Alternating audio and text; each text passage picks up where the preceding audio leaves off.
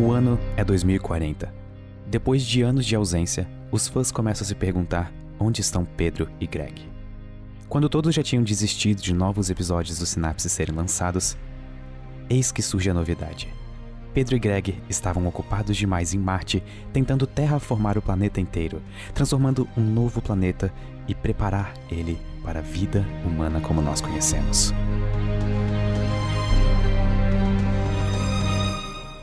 Pedro, Meu nome. acho que terminei com as calotas polares. É, você passou no mercado e trouxe a pipoca? Greg, o mercado mais próximo tá a nove meses de distância. Eu não vou buscar pipoca. Então vamos lá? A gente aproveita e grava um sinapse no caminho. Ok, mas ah, eu acho que nove meses é o suficiente.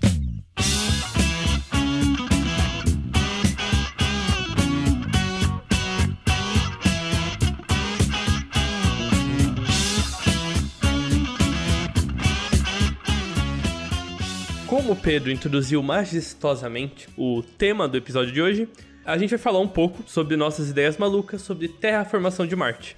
E então eu vou começar com uma pergunta que eu acho essencial, Pedro. Ok, por favor. O que que Marte teria que ter pra você morar lá? O que que Marte precisaria ter pra você? Ok, isso, isso é uma excelente pergunta. Porque na verdade é o seguinte: a maior parte das coisas que a gente faz na Terra dependem do ecossistema da Terra. Por exemplo, se eu gosto de sair a pé para passar no mercado todo dia, então eu estou caminhando em uma atmosfera nas ruas belíssimas da minha cidade, estou vendo pessoas que também estão caminhando e quem sabe eu pare para olhar, sei lá, pássaros e cachorros na rua. Eu não teria isso em Marte e eu não sei até que ponto sentiria falta disso em Marte. Praticamente todas as nossas atividades humanas do dia a dia parecem estar totalmente dependentes, tipo assim, do planeta em que a gente vive. E eu não digo que a gente não poderia, por exemplo, sei lá, caminhar em Marte ou olhar cachorros na rua em Marte, mas não do jeito que a gente faz na Terra, sabe? E eu não sei se eu me acostumaria com estar em outro planeta. Então eu não sei se a pergunta certa pra mim seria o que que Marte precisaria ter? Porque eu acho que seriam duas experiências completamente diferentes. Sabe quando tu vai viajar pra outro país e tu não espera que a comida seja a mesma comida que tu tem no teu prato todo dia, sabe? Sim, sim. Eu acho que isso faz parte do pacote. Isso deixa, tipo assim, a, a viagem e a transição mais bonitas. Mas, ok, eu, eu quero jogar a pergunta de volta pra ti agora. Ah, o que que Marte não, precisaria ter? eu- bem, agora que você falou, talvez cachorros pra fazer carinho de vez em quando. Mas eu, eu, eu acabei de pensar em algo aqui, dado, dado o que você falou, que eu acabei de notar que é uma nuance, um fator de uma possível colonização ou terraformação de Marte que eu nunca vi tão abordado assim. Talvez um pouco no Marciano, no filme, e no, no livro, eu não li o livro, mas enfim. Existe um livro Que chamado é a- Marciano. É, o, o, o livro não é, mas é aquele. é o- tem o filme sobre o cara que ficou 20 anos. em- 20 anos não, ficou um tempão preso em Marte. Ah, o Perdido em Marte. Perdido em Marte, isso. Ok. A em inglês é The Martian, por isso que eu confundi. Exato. É, enfim, perdão aí. Mas, é, o que acontece? Que é o lado do bem-estar psicológico de você estar habitando um novo planeta e a coisa ser completamente diferente. Eu sei que isso é algo que, por exemplo, a NASA se preocupa em relação a viagens de longa distância, de como manter o bem-estar, a moral e a saúde mental dos, dos astronautas. Mas é uma boa pergunta, então, a- além das infraestruturas vitais para a sobrevivência biológica em Marte, o que será que a gente precisaria para tornar uma estadia em Marte confortável o suficiente para o bem-estar mental do... Ok, eu, eu acho que na verdade a gente precisa começar planeta. do começo, porque É, o. Uhum. processo de colonização de Marte. Não, não vamos nem falar em terraformação agora, é só pra deixar É. bem claro pras pessoas. Geralmente, quando se fala em Marte, a gente pode pensar em duas grandiosas obras da humanidade: tanto a colonização de Marte quanto a terraformação de Marte. A gente não precisa ter colonizado Marte para começar o processo de terraformação, que seria deixar o ambiente inóspito marciano de certa forma parecido com a Terra, por isso a palavra terraformação, meio autoexplicativo. Só que a gente também não precisa terraformar Marte para colonizar Marte. E isso a série The Expanse, que eu vou citar mais vezes ao longo desse episódio, faz muito bem esse tipo de distinção. Agora, começando o processo de colonização do começo, Greg. Primeira coisa, nós temos a parte mais difícil, que é chegar em Marte. E eu não estou dizendo chegar em Marte no sentido de foguetes para chegar em Marte, porque isso na verdade a gente já tem essa tecnologia, isso não é algo extraordinário. A gente consegue chegar em Marte com um razoável nível de suprimentos hoje em dia, usando até a tecnologia que provavelmente vai estar disponível nos próximos dois anos, tipo a Starship do Elon Musk. Certo. Então, o que você quer dizer pela parte mais difícil? A parte psicológica e fisiológica de uma viagem espacial de 6 a 9 meses. A gente já citou isso em um dos episódios do sinapse, a gente já conversou brevemente sobre isso. Se eu não me engano, no episódio de exploração espacial, em que a gente discute até, tipo, pra levar numa viagem Uhum. espacial. E, honestamente, existem duas principais coisas que me deixam preocupado numa viagem dessa duração. A primeira coisa, nenhum ser humano ficou tanto tempo assim, tipo, no espaço. Se eu não me engano, na verdade. Ok, eu acho que um sim. Eu acho que foi aqueles Eu gêmeos. acho que teve alguém que ficou quase um ano direto, né? Exato, se eu não me engano, foram dois irmãos Uhum. gêmeos, um ficou na Terra, outro ficou na ISS, e eles compararam depois os danos biológicos, etc. Só que além de ficar no espaço, que é um ambiente de microgravidade, que traz prejuízos à sua formação óssea e muscular, que muitas vezes podem ser irreversíveis, nós ainda temos o fato de estar fora da, sei lá, da influência magnética terrestre. Então a gente ficaria muito exposto às intempéries espaciais, tipo chuva de partículas carregadas, chuva de raios É, cósmicos. raios cósmicos e. E tudo que é de bom. É, exatamente. Partículas carregadas, níveis de radiação e tudo mais. Por exemplo, se eu não me engano, o recorde até hoje do maior tempo que um ser humano já passou fora do cinturão de Van Allen, que é o cinturão que protege a gente de radiação que vem do Sol, por exemplo, foi algo na ordem de 12 dias durante Apollo 17. Eu acho que foram 12 ou 18 dias. Eu preciso confirmar Certo. isso depois. Mas foi, nessa, foi mais de 10 e menos de 20 dias. Certo. E teve algum efeito notável isso? Ou... Então, é difícil dizer, com esse pouco tempo de exposição, se alguma das, sei lá, condições decorrentes ao longo da vida dos astronautas foi exatamente por causa disso. Porém, a gente não tem como dizer, muito menos ainda, sobre o que uma viagem de seis ou nove meses faria com isso, sabe? É, a- até porque é bastante. efe- Os efeitos da radiação não são óbvios, né? Ele, a maioria dos danos de radiação eles são probabilísticos. Então, 10 dias pode ser que é bastante, mas por coincidência daquela vez não foi, sabe? Exatamente, existem outros fatores. Por exemplo, vamos supor que, que aconteça uma, uma ejeção de massa coronal no Sol. Só que ela esteja. ge- Geralmente elas não estão direcionadas à Terra. É raro que elas estejam exatamente direcionadas na Terra, que foi o que aconteceu em 1856, que inclusive eu tô escrevendo um vídeo sobre isso, a grande tempestade solar. Beleza. Só que se isso acontece durante uma viagem em Marte e a tripulação é pega por isso, a dose de radiação e de partículas carregadas é tão bizarra que vamos supor que a chance de eles desenvolverem cânceres ao longo da vida aumenta exponencialmente, sabe? É uma coisa bizarra. E aí nós temos outro problema. Marte é um planeta com o seu campo magnético praticamente morto. E por Marte ter esse campo magnético fraco, as pessoas ficam expostas aos mesmos raios cósmicos e partículas carregadas também na superfície marciana. E isso é um problema. Então, Ah, isso de fato é um problema. a gente não tá mais só falando em seis a nove meses de exposição. A gente tá falando de uma vida inteira de exposição. E a gente, atualmente, não tem como saber quais seriam os efeitos disso. Então, além da tecnologia de ir a Marte, a gente precisaria da tecnologia para garantir um isolamento de radiação talvez suficiente para dar uma minimizada nos efeitos negativos. Curiosamente, sabe qual é a melhor tecnologia pra se proteger de radiação em Marte? Imãs gigantes. Não, Terra. Entendeu a piada? Marte, Ah. Terra. É, desculpa, mas. mas é exatamente gente, isso. a- o episódio de hoje só vai ter 10 minutos mesmo, eu tô saindo aqui, tá?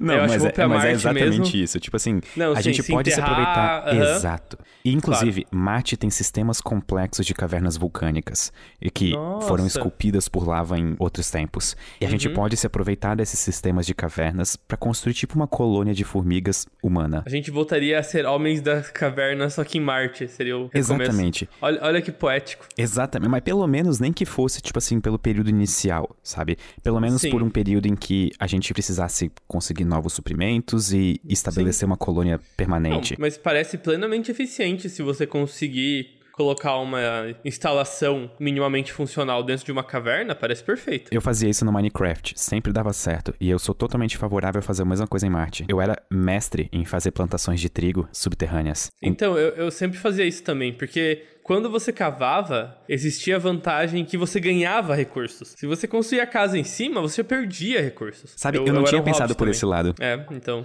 Ok, mas a gente tá falando já direto de um, de um dos problemas de ir pra Marte. Só que, Greg, vamos só dar um passo pra trás e olhar Marte de longe e perguntar o seguinte: por que Marte? Porque a gente tem aqui perto a Lua, que é muito mais fácil de chegar, daí é pra fazer uma colônia.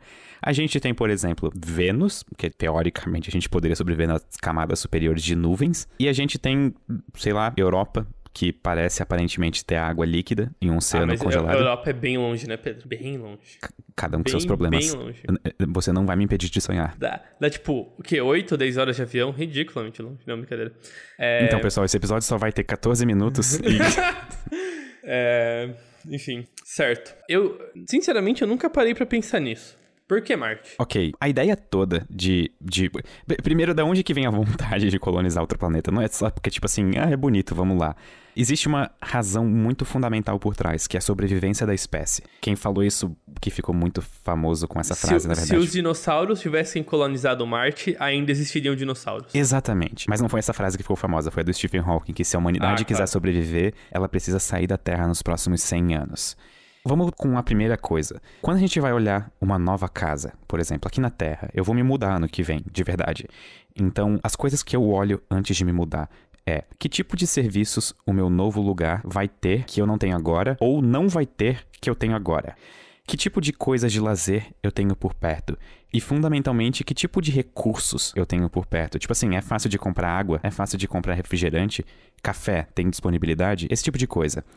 Então, a gente geralmente, quando a gente quer estabelecer uma colônia ou um povoado, digamos, permanente, pelo menos com a ideia de ser permanente, a gente procura por um lugar que tenha características próximas às dos lugares em que a gente vive atualmente. Vamos para as características de Marte. Qual que é a primeira, Greg? Característica mais gritante e parecida com a Terra. Ela é um planeta rochoso? Greg, não, não força. Tem Não- alguma mais gritante? É, ela orbita o Sol. Tá bom, ok. Na verdade, existem duas coisas muito gritantes. Aham. Mas uma delas. Água líquida. Não, mas uma delas é a Nossa, mais de tá. todas. Aham. A duração do dia. Quanto tempo dura um dia em Marte, tu sabe? 26 horas. 24 horas, 39 Nossa. minutos e 35 segundos. Conveniente. É praticamente o mesmo calendário da Terra, digamos. Uhum. Inclusive, o dia em Marte, é, por convenção, a gente chama de Sol. Então, a gente que eu digo, as pessoas da NASA, não trabalham na NASA. Aham. Porém, gostaria. É, se vocês entrarem no site da Curiosity, por exemplo, vocês conseguem ver todas as imagens que ela tira da, da superfície de Marte e todas as imagens estão elencadas de acordo com o dia em que elas foram tiradas. É Sol 1, que é o primeiro dia da missão, Sol 2, que é o segundo dia da missão, até Sol 3000 e alguma coisa, e assim vai. Isso é apenas uma curiosidade. Então, a primeira vantagem de ir para Marte é que, em um primeiro momento, o ciclo circadiano, que é uma espécie de ritmo, ou relógio biológico dos seres humanos, não seria tão afetado. Concordas comigo? Uhum. Concordo. Segunda característica, o tamanho e massa de Marte.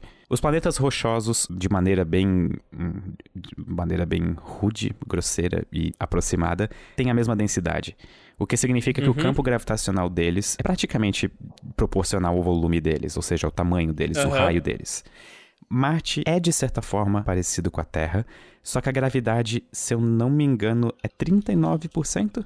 É, eu não estou certo desse valor. É um terço, mais ou menos. Ok, um terço da gravidade da É, Terra. um terço pra um quarto. Um quarto, acho que tá. Não, é um terço, um terço. É. Então, não é de mais e não é de menos. Apenas Uhum. é. Tipo assim, a gente tem que aceitar esse valor. Sim. Inclusive, a série The Expanse, ela trata isso de uma maneira interessante, que como Marte e a Terra não gostam do outro, porque Marte já foi colônia da Terra, os marcianos, soldados marcianos, eles treinam em ambientes de 2G, justamente pra treinar pra quando um dia eles invadi- invadissem a Terra, eles não sentirem tanta dificuldade. Hum, que legal. É, dá 38% da gravidade certinho, Pedro. Você tava calibrado aí no seu chute. Eu, eu chuto muito bem, eu sou um É. ótimo chutador. Mas sabe o que não é um ótimo chutador? O quê? Exatamente, Greg. Fetos em Marte. Isso é um dos grandes problemas de viver em ambientes de microgravidade. A gente não sabe como, mas a gente sabe que sim, provavelmente os ambientes de microgravidade de viver em um terço da gravidade da Terra influenciariam no desenvolvimento de um feto. Cal- Calma que eu boiei depois da sua transição. Desculpa, Eu eu, tô- achei a transição Não, perfeita e eu tive que usar. eu real perdi agora. Nossa, isso foi muito. Desculpa, eu tô animado com esse podcast, Não Greg. tem- esse episódio problema, tá me deixando foi- bastante animado. E, e, e... Essa situação tão complexa, tão cheia de números. mas, mas esse é um ponto interessante. A gente não sabe como que vai ser o desenvolvimento de um embrião, de um feto, em ambientes de microgravidade. A gente sabe os efeitos, de grosso modo, de curta exposição de ambientes de microgravidade em seres humanos já formados. Ninguém nunca teve uhum. uma gravidez no espaço. In inclusive, provavelmente nem teriam durante a viagem para Marte, porque isso provavelmente seria considerado um risco desnecessário. Não, com certeza. É... Até mesmo em Marte, de certa forma, é um tanto complicado isso, né? Até porque o ser humano é um animal que não é muito bom em ter filhos, assim. A gravidez é perigoso para pra mulher grávida. Exatamente. O... E mesmo que a pessoa não esteja grávida, ambientes de uhum. microgravidade também favorecem problemas cardiovasculares. A circulação sanguínea uhum. não funciona tão bem quanto ela funcionaria na Terra em ambientes de microgravidade e, obviamente, isso faz total sentido. A gente foi desenvolvido na Terra, a gente evoluiu na Terra. E isso seria importante para todas as funções vitais. Ainda imagina sobre uma condição que adiciona ainda mais fatores, né? Seja, seja um machucado, ou gravidez, ou alguma outra forma de. Coagulação sanguínea é um seríssimo problema no espaço. Digamos que dois viajantes que estavam indo para Marte entrem numa briga e um deu uma uhum. facada no outro. A pessoa uhum. que levou a facada, ou se as duas levarem a facada, as duas vão ter grandes problemas para cicatrizar. Se elas tiverem hemorragia interna, isso praticamente é uma sentença de morte. Claro, porque não vai ficar se acumulando o sangue numa região para coagular, né? Exatamente, a gente assim. tem problemas de coagulação quando a gente tá em ambientes de microgravidade. Então, microgravidade é perigoso, não se machuque, siga as normas de segurança. Exato. E, e não esfaqueie seus amigos, no geral. Principalmente numa viagem para Marte, vocês não querem brigar com ninguém, vocês vão só viver com aquelas pessoas pro resto da eternidade, seja sejam legais. Certo. Então vamos supor que a gente conseguiu um grupo de pessoas para iniciar uma colônia de Marte. No caso, eles não planejam ter filhos, eles não planejam se matarem, e eles. A gente conseguiu resolver esse problema da blindagem. E eles estão indo para Marte com o equipamento inicial para começar uma colônia. A priori, essa colônia vai ser repovoada por habitantes da Terra constantemente. Até que a gente entenda melhor como funciona a gravidez em Marte e tenha uma equipe médica para acompanhar e estudar esse, esse tipo de coisa. O que que uma primeira missão em direção a Marte precisaria levar, Pedro? Ok, coisas de infraestrutura básica para construção de abrigos e ambientes que os seres humanos possam viver, tipo uhum. sustentáveis. O primeiro grande problema chegando em Marte é a água. A água em Marte, ela não fica na forma líquida na superfície, então a gente não tem como extrair água, por exemplo, de lagos em Marte. Não existem lagos em Marte. Uhum. Se existirem, eles são subterrâneos ou lençóis freáticos. Só que existe um grande problema de armazenamento de água em Marte. O solo marciano, ele é extremamente tóxico. Ele contém minerais muito tóxicos aos seres humanos.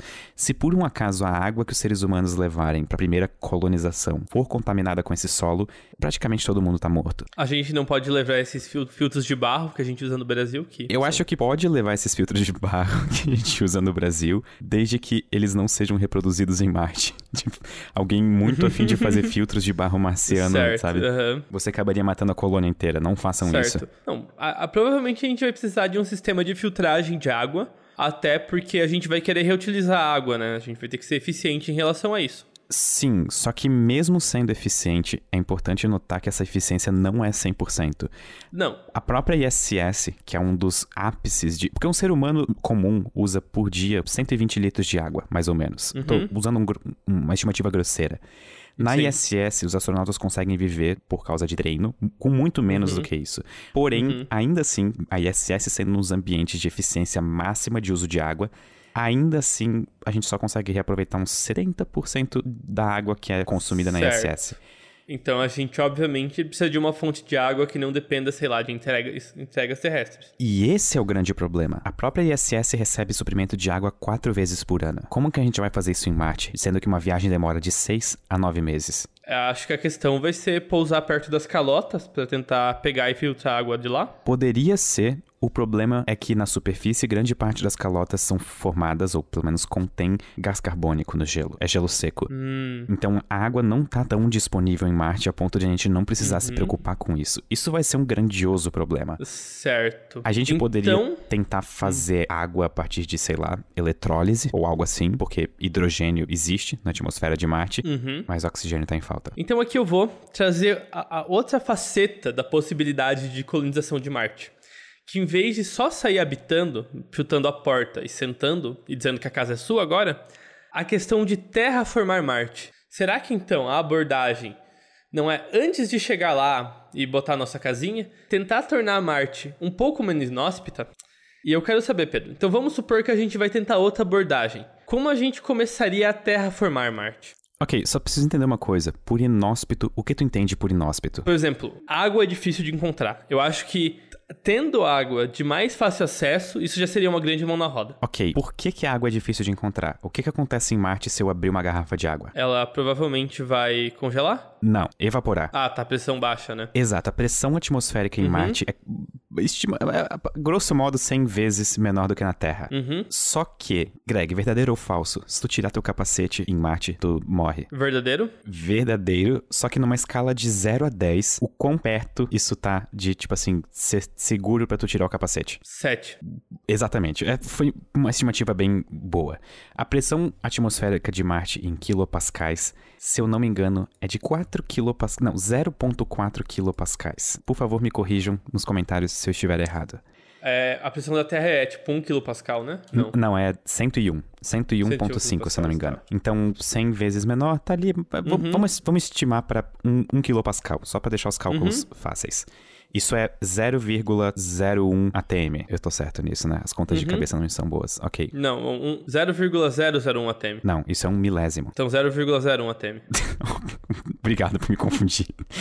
ok, 0,01 Uhum. ATM. É, vamos colocar como é, aproximadamente a atmosfera de Marte. Existe uma coisa Uhum. chamada limite de Armstrong. Tu já ouviu falar nesse termo? Não, me ilumine, Pedro. O limite de Armstrong seria ah, uma espécie de limite em que a água não evapora, uma pressão em que a água não evaporaria, dado condições normais. Esse limite fica em 4 quilopascais, cerca de 4, se eu não estou enganado. Então, se a gente conseguisse engrossar a atmosfera de Marte em cerca de vamos botar um limite superior, vamos botar 10 vezes, tá? Só pra não ser também tão na estica. Pelo menos umas 10 vezes, né? É, a gente conseguiria viver em Marte sem uma roupa pressurizada. Já pensou que louco Certo. seria isso? Só 10 vezes mais densa a atmosfera, a gente pode tirar nosso capacete. E como a gente poderia fazer isso, Pedro? Essa é a pergunta que não quero calar. Aí que entra a parte difícil. Existe um jeito fácil, Uhum. que é explodir bombas termonucleares nos polos, pra derreter todo Hum. aquele gás transformado em gelo e fazer aquilo virar uma atmosfera densa. E rezar Uhum. pra aquilo não precipitar de volta e virar gelo. Então, derreter as camadas polares eventualmente seria uma forma de aumentar a pressão atmosférica. Sim, a curto E, prazo e de sim. quebra, isso provavelmente faci- facilitaria o acesso à água também, não? Eu não sei responder isso. Porque tem gás carbônico nas calotas polares, certo? Sim, Uma vez que elas estão evaporadas, isso vai aumentar o efeito estufa em Marte. sim, Né? E que aumenta a temperatura. sim. E se a gente subir a temperatura o suficiente, talvez existam regiões onde vai haver temperatura para água líquida. Sim, Ou até mesmo parte das calotas podem vir a derreter, dependendo de quanto a gente subir. Inclusive, ok, a gente falou da temperatura para água líquida, mas também Aham. pode ser a pressão para água líquida. Pode, a gente é, estava falando do limite de pressão. Armstrong. Co- condições atmosféricas Sabe da água líquida. um dos, um dos designs que existe de base em Marte? Hum. Cavar um buraco bem fundo, porque a pressão atmosférica ficaria maior. Claro, porque você aumenta a pressão. Exatamente. Então a gente poderia viver em buracos fundos em Marte, abertos, céu aberto, Uhum. por causa da pressão maior. Só que isso Bem, ainda também não leva em conta a temperatura. É. Uma proposta, eu não lembro exatamente onde que eu vi ela, sobre como a gente poderia derreter as calotas po- polares de Marte eventualmente.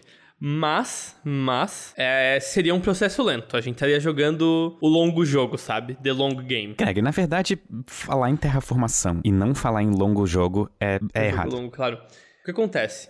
Existem várias espécies extremofílicas aqui na Terra. Criaturas que, sem dificuldades, habitam condições extremas, certo? Sim. Se a gente tivesse alguma alga escura ou alguma planta escura que conseguisse se multiplicar nas calotas polares, isso ia a gente ia conseguir tampar o gelo das calotas polares com uma cor escura, certo? Ok. Mas cores escuras absorvem calor, enquanto o gelo reflete. Considerando que as calotas polares devem ser uma parte significativa da superfície de Marte, se a gente conseguisse botar manchas escuras de plantas em algumas regiões, a gente ia aumentar quanta energia do Sol fica em Marte. Justo. E que ia aumentar a evaporação nas calotas polares e que ia lentamente aumentar a, a pressão atmosférica, quantidade de água na atmosfera né? e uma série de outros fatores, certo? Correta. Só que existe um Mas- problema. Hum. Não, desculpa, pode continuar. Quero ver onde tu vai chegar. Mas esse tipo de coisa tornaria Marte mais habitável para possivelmente outras plantas e outras formas de bioma. Sim, justo, concordo contigo. Só que tem mais um problema. Fica Marte vontade. tá mais distante do Sol do que a Terra. Sim. Porém, isso já faz Marte ter uma menor fluxo de, um menor fluxo de radiação solar na superfície.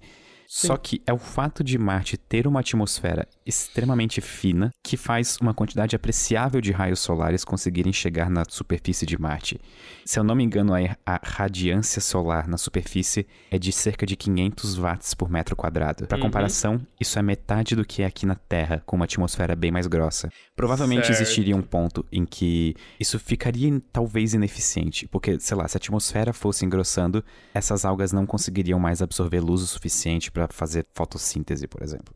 Algas fazem fotossíntese, né? Eu não tô errado aqui. Sim, tá certo. Ok, se chegasse a pensar nisso. Não, não. Existe E- outro problema grande. Fale. Marte, ocasionalmente, tem grandiosas tempestades de areia, tipo aquelas grandes tempestades de areia, que cobrem o planeta inteiro, literalmente o planeta inteiro, por algumas semanas.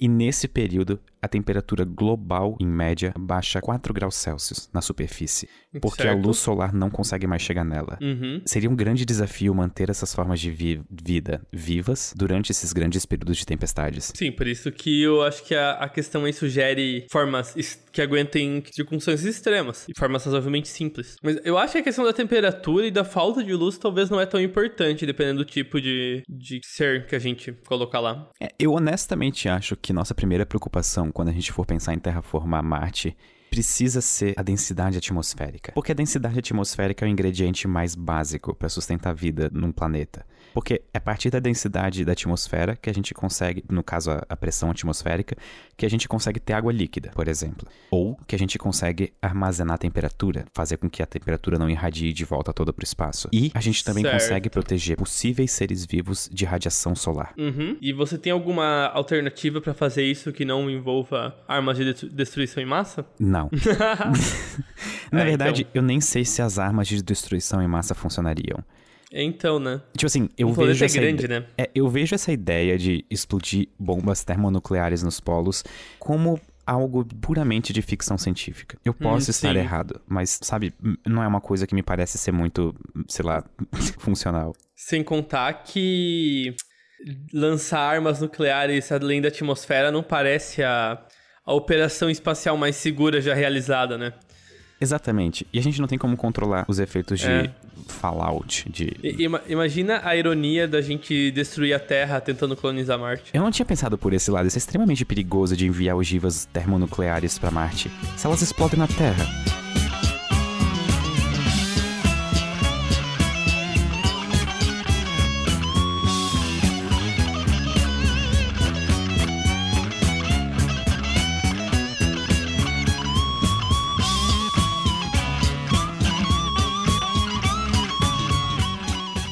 Gente tá esquecendo só de uma coisa muito importante de fazer uma atmosfera em Marte, Greg. O que, Pedro? A gente tem que manter essa atmosfera em Marte. Porque, por causa da- do fraco campo magnético em Marte, a atmosfera iria escapar por causa da interação com o Sol. Como assim? As partículas carregadas do Sol energizam as partículas da atmosfera de Marte. Elas ganham velocidade, energia cinética, e vibram mais rápido, ou ganham velocidade média. Quer dizer, as partículas individuais ganham Elas velocidade. ganham energia, se movem mais rápido. Exato, e com isso, algumas delas atingem a velocidade de escape e escapam da atmosfera de Marte, escapam de Marte, no caso, viram partículas, átomos que voam pelo espaço interplanetário.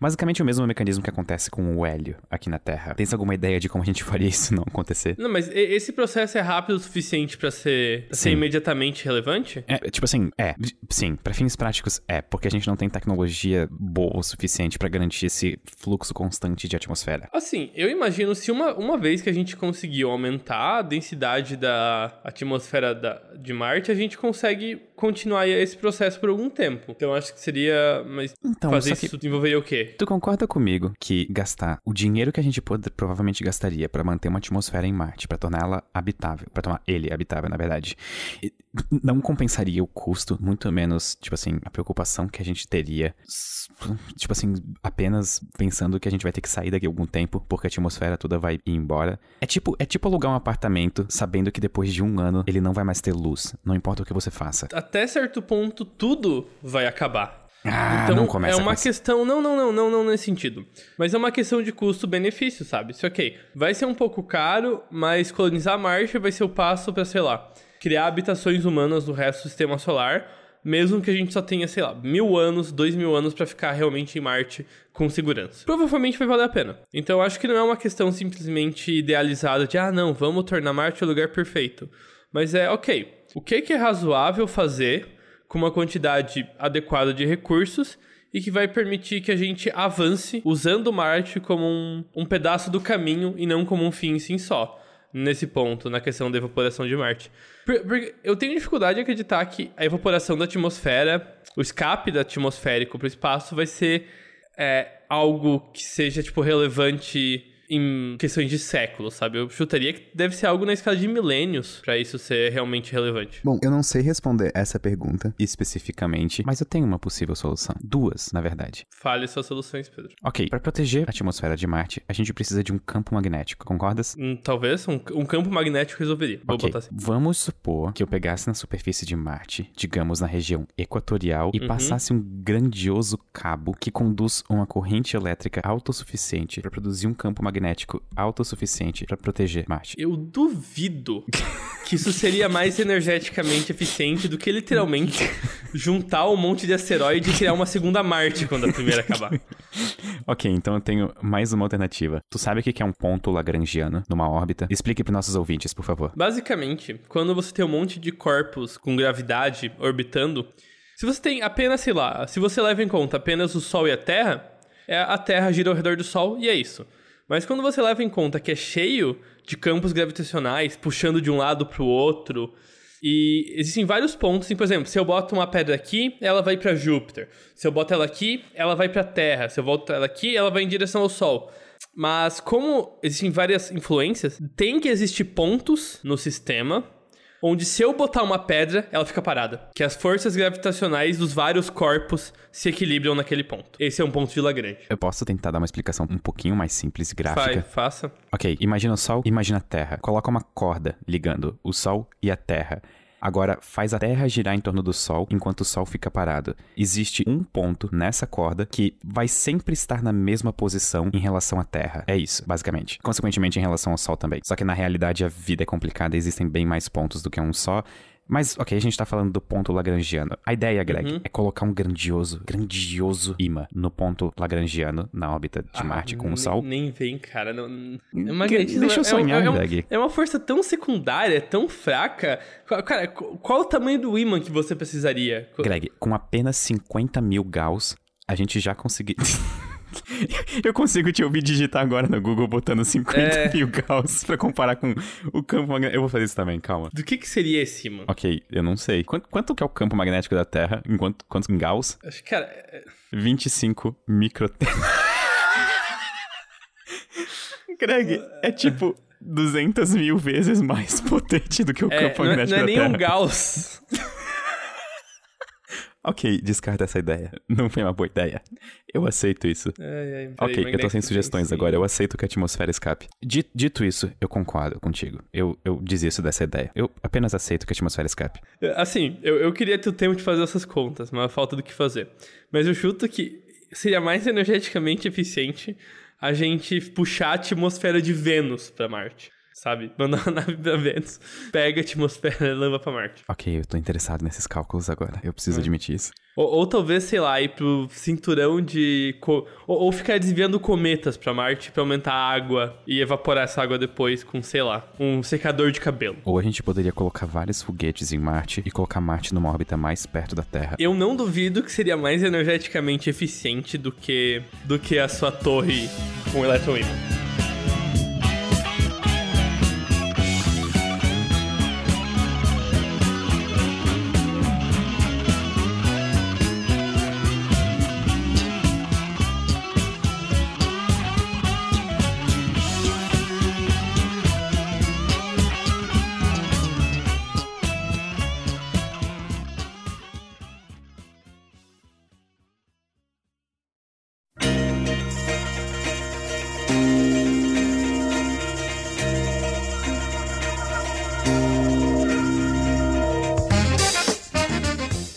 Pedro, eu não vou deixar você fugir do assunto que todo mundo quer saber com esse seu papinho de Marte aí. Não, não vai ser tão simples dessa vez. Eu tô com medo agora, real oficial. Me ajude a nos explicarmos para os nossos queridos ouvintes por que, que ficamos quase um mês inteiro sem gravar um Sinapse? Ok, eu vou sentar melhor na cadeira, porque agora é minha chance de me desculpar com nossos ouvintes. Calma. Senta que lá vem história. Ok, antes de mais nada, eu preciso dizer que dessa vez foi total culpa minha. O Greg não tem nada a ver com isso. Eu tive algumas viagens que eu precisei fazer por causa do canal. E eu passei, tipo, o último. As últimas três semanas fora de casa, na verdade. Essa é a primeira semana em um mês que eu e o Pedro estamos na mesma time zone. Exatamente. A gente tava, tipo, em fusos horários. Fusos. Fusos.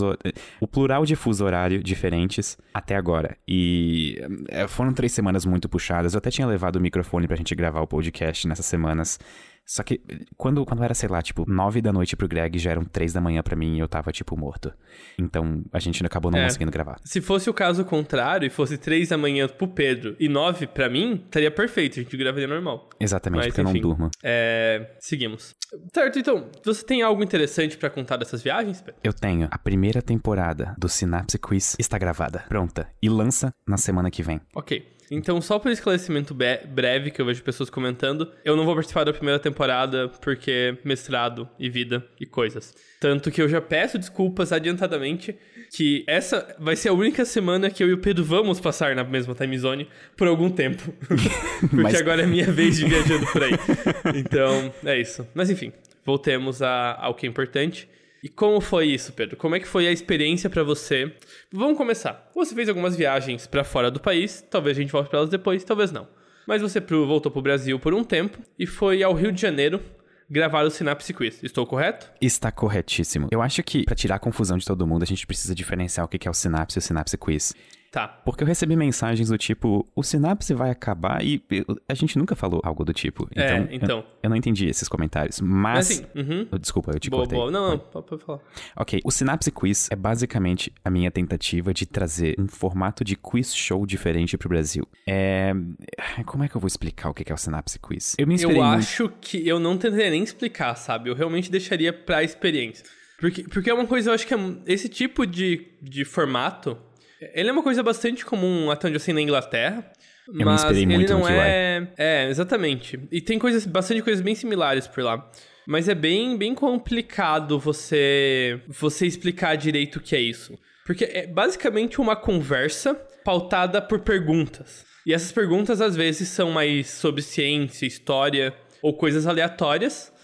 Só que isso não é o suficiente para explicar. A conversa vai muito mais fundo, sabe? Isso é basicamente a semente de uma discussão que vira uma loucura. Exatamente. Eu, até, tipo assim, eu tive uma grande dificuldade, porque todos os episódios têm quatro convidados. Então, são quatro uhum. convidados e eu. E uhum. eu tinha que explicar para os convidados como que era o programa. E a maioria deles, assim, tipo, teve dificuldade para entender a ideia do programa o que é totalmente justificável. Só que a coisa mais brilhante que eu achei é que quando a gente começou a gravar os episódios, geralmente dava três minutos e tava todo mundo completamente imerso na dinâmica do programa. Claro, porque, é, porque é difícil explicar, mas uma vez que você tá no meio disso, é muito óbvio o que você tem que fazer. É, mas só pra não deixar as pessoas no ar aqui no podcast, basicamente é o seguinte: eu faço uma pergunta e essas perguntas não são feitas para serem respondidas prontamente. Tipo assim, por exemplo, eu poderia perguntar quantas palavras Shakespeare inventou. Ninguém sabe esse resultado de de cabeça. Se vocês souberem esse resultado de cabeça, realmente, por favor, virem meus amigos. Eu quero muito virar amigo de vocês. Só que o que importa no programa não é as pessoas terem as respostas corretas e sim as discussões que vão levar a gente até a resposta correta. Eu, obviamente, tenho comigo na mesa a resposta correta. Só que eu quero ver até onde eu consigo fazer os convidados pensarem para chegar naquela resposta. Então, o programa inteiro virou, tipo assim, uma discussão extremamente interessante e engraçada. Porque entre os convidados tem comediantes e humoristas, por exemplo, que fizeram um trabalho fantástico de não só, tipo assim, levar a gente pro caminho das perguntas, como também, sabe, um, um alívio cômico, sabe? É, é legal rir quando a gente tá aprendendo alguma coisa interessante. É, esse tipo de programa costuma ter um tom bem de comédia, assim, porque esse tipo de discussão costuma ser engraçado. Até porque se você não sabe a, a resposta certa, às vezes vale a pena você falar a resposta engraçada. Tem, tem até modelos desses programas que premiam tanto a resposta certa quanto respostas engraçadas. Exato, e isso é uma coisa importante. As pessoas, quando estavam participando do programa, elas tinham medo de errar as perguntas. E eu, logo no começo, quis deixar bem claro para todo mundo que vocês vão errar, apenas aceitem. Esse programa não foi feito para ninguém acertar. E justamente o É. legal do programa é errar, é mostrar, Aham. tipo assim, que a maior parte das perguntas é feita de uma maneira, tipo, que pega alguma coisa que é senso comum, ou que parece ser senso comum, e mostra por que, aquilo tá errado. Ou pega conceitos históricos que parecem estar perfeitamente estabelecidos e mostra por que, que na verdade, isso é meio deturpado. Tipo, por que, que essa não é uma visão correta da história. Isso, muito, muito bem explicado, Pedro. E olha, foi uma das experiências mais bacanas da minha vida, Greg. Eu. Ca- Calma, calma. Por partes. Ok, desculpa. Você tá indo pro Rio de Janeiro. Como que você tá se sentindo antes da gravação? Quais são suas expectativas sobre elas? Posso ser sincero no Synapse Podcast? Não, Pedro, você não pode ser sincero, minta. Eu tava quase vomitando, de tão nervoso que eu tava, de tão ansioso que eu tava pra, tipo assim, dar certo o programa. Porque que- quem, não, tipo assim, não tá dentro da parte da produção do programa não tem ideia da quantidade de coisas que a gente precisa fazer pra colocar um programa desses no ar. Então, tipo assim, tem toda a questão da produtora, toda a questão de cenário, câmeras, convidados, o time de escritores das trivias, que é um time sensacional, que, tipo assim, me ajudou a escrever essas trivias e eles fizeram um trabalho excepcional, são pessoas muito boas nas suas áreas. Então, tem trivias, que são as perguntas de biologia, matemática, química, astronomia, história, arqueologia, várias coisas, sabe? E juntar tudo isso e culminar naquela semana indo gravar. A primeira vez que eu entrei no dia anterior da gravação, eu fui sozinho pro YouTube Space no Rio de Janeiro pra ver como que tava o cenário e como que tava a montagem das coisas. Eu juro pra ti que quando eu entrei no cenário, eu tremi. Tipo assim, eu fiquei, ok, isso é real, isso está acontecendo e eu não sei como lidar com tudo isso. E como você lidou com tudo isso? Aí que tá, eu não lidei. Eu, eu não, não tenho muito o que fazer nessas horas. É só, tipo assim, Aham. aceitar e tentar fazer o melhor, sabe? Sentou, se botou o cinto e foi. E tomei muito café. Eu acho que o Hum, café, me café. ajudou bastante. Eu tava bastante animado nessas Café- gravações. café é bom. Aham. É, certo. E. Sabe qual foi uma das partes mais bacanas dos dias de gravação também? Qual? É, como as- assim, se as pessoas acompanham o Twitter e o- a aba de comunidade do YouTube, vocês devem ter visto que eu abri inscrições para as pessoas do Rio de Janeiro, porque a gravação foi no Rio de Janeiro, que quisessem ser plateia no programa e assistir ao vivo a gravação.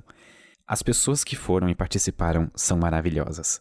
E elas, obviamente, ouvem o Synapse. Então, se elas estiverem ouvindo esse episódio, eu só queria mandar um beijo no coração de cada uma das pessoas que foi assistir a gravação do Synapse Quiz ao vivo e dizer como vocês foram importantes e como foi legal conhecer todos vocês. Foi a sua primeira vez gravando num estúdio algo mais elaborado, assim, maior? Ou. De minha autoria foi. Eu já Uhum. participei da gravação de algumas outras coisas e outros projetos de outras pessoas, mas esse foi o Certo. primeiro projeto que eu encabecei e Uhum. dirigi, diga-se de passagem. Então, de- de verdade, o Synapse Quiz eu acho que é o projeto mais ambicioso a nível, tipo, número de Produção. coisas. É, no nível produção que eu já estive envolvido. E eu acho que. eu- Greg, assim, Uhum. eu acho que a gente criou um monstro. Eu vou falar, por hora você criou o monstro, Pedro. Eu realmente não. Foi você que fez isso. Eu, eu não falo isso por, pra tirar o meu da reta, porque eu acho que vai ser ruim. Mas eu acho que às vezes você é uma pessoa que você não vê o quão bem você faz as coisas que você faz bem. Então, por hora, eu quero ter todo seu. Fica sem medo. E, certo. Eu tenho outras perguntas, mas eu vou guardar elas pra depois que a gente tem alguns episódios no ar. Porque eu acho que elas vão fazer mais sentido. Então, Eu posso só dar a agenda de episódios? por favor. O primeiro episódio do Synapse Quiz vai ao ar no Ciência Todo Dia, no dia 27 de novembro, que é a próxima quarta-feira, às 19 horas. Ele vai estar ao vivo.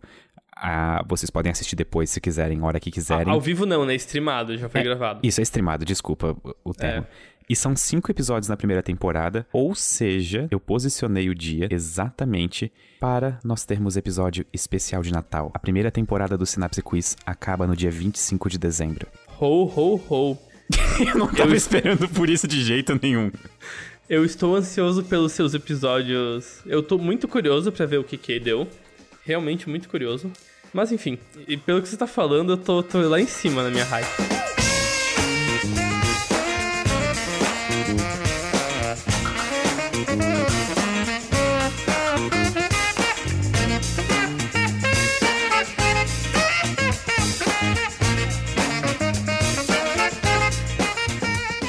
Pedro, Oi. então você que viajou bastante recentemente, qual que é a sua dica para enfrentar o famoso jet lag, aquele cansaço que teoricamente as pessoas sentem depois de mudarem de fuso horário e ficarem com as suas horas de sono e alimentação todas viradas. Eu queria dizer que teoricamente é um grandiosíssimo eufemismo, porque eu sofro de jet lag toda vez que eu viajo para um novo fuso horário. Então pensa eu saindo do Brasil e indo pra Suíça, em que Uhum. eu acho que era menos 4, não, mais 4, se eu não me engano, É, em relação Suíça ao é mais Brasil. quatro. Era muito estranho. Eu, Tipo assim, eu tava mandando mensagem de boa noite pros meus pais no Brasil e Uhum. eles estavam, tipo assim, recém saindo do trabalho, sabe? Sim, eu dormi cedo na Sim. Suíça. E, tipo assim, Greg, a única dica que eu dou Uhum. é beba muita água. Beba muita água, tá certo. Mas por que você Vou está beber. pedindo essas dicas, Greg? É, achei engraçado porque mal você saiu da Suíça e se tudo der certo, provavelmente eu vou pra Suíça visitar o CERN. Visitar não, né? Eu tenho coisas pra fazer lá. o... Né? Não, não tô passeando. Mas espero que seja uma experiência interessante. Eu pretendo. Tô pensando até baixar o Twitter de volta no meu celular pra ficar postando fotos e talvez tweetando partes do meu dia a dia mais técnico aí. Se Por tudo der favor, certo, Greg. eu quero ver se eu As faço pessoas uma vão visita adorar no, isso. é, no, no famoso LHC, né? O acelerador de partículas que tem lá. Se eu consigo descer lá, mas não tenho certeza. Mas de toda forma, vai, espero que seja bom pro meu mestrado, além de tudo. Eu só te peço uma coisa. Fale. Não coloque a sua cabeça no acelerador de partículas. Por alguma razão, isso não tava na minha lista de desejos, mas talvez adicione agora. Pera, tu, tu Não, sabe que isso é uma coisa que realmente aconteceu na história já, né? Eu, eu- sim, eu sei que um cara foi acertado por um feixe de partículas aceleradas e ele teve queimaduras internas, né? Exatamente. É. E alguns outros efeitos bizarros. Tipo assim, aquele tecido diretamente afetado parecia envelhecer mais devagar do que o resto do corpo, se eu não me engano. Nossa, é. Acho que foi um russo, inclusive, né? Eu não faço ideia. Provavelmente eu também tô enganado sobre a parte de envelhecer mais devagar. Sim, não, então eu acho que tinha. Não, faz sentido. Deve ter matado o metabolismo do cara na região. Mas enfim. é, pelo que eu lembro da história, é que tinha acontecido algum conflito de agenda. E a galera que fazia com a manutenção do acelerador, não foi no LHC isso, tava com o horário errado. E eles foram fazer a manutenção num horário que tava tendo testes. Então, quando o cara abriu e foi, sei lá, apertar um parafuso, o feixe de partículas atravessou a cabeça dele. Isso E aparentemente, aquecimento e. Ele danos. conseguiu ver um grande flash. É, Aparentemente é isso que você vê quando você vê um grande feixe de prótons ou elétrons vindo na sua direção. Eu sei que também teve outro caso de um cara que foi acertado na mão, mas não era, não era um feixe muito denso, então ele só sofreu algumas queimaduras bem leves na região. Mas enfim, moral da história: beba água e não seja acer- acertado por feixes de partículas extremamente energéticos. E não use lente de contato pra dormir no avião. Eu falo isso de experiência própria. E se for pra Marte, more numa caverna. O Sinapse dessa semana fica por aqui e eu e o Greg agradecemos muito que vocês estejam, estejam ouvindo esse episódio. E, Greg, a gente vai tentar gravar podcasts É, durante as próximas Eu, semanas. eu né? vou levar o microfone. Eu não garanto que eu vou conseguir gravar toda semana, mas eu espero que, assim, umas duas, três vezes por mês, provavelmente eu consigo. Então, fechou. Provavelmente a gente consegue. Então, gente, muito obrigado. Perdão pela demora e até a próxima. Até a próxima. E acompanhe o Synapse Quiz.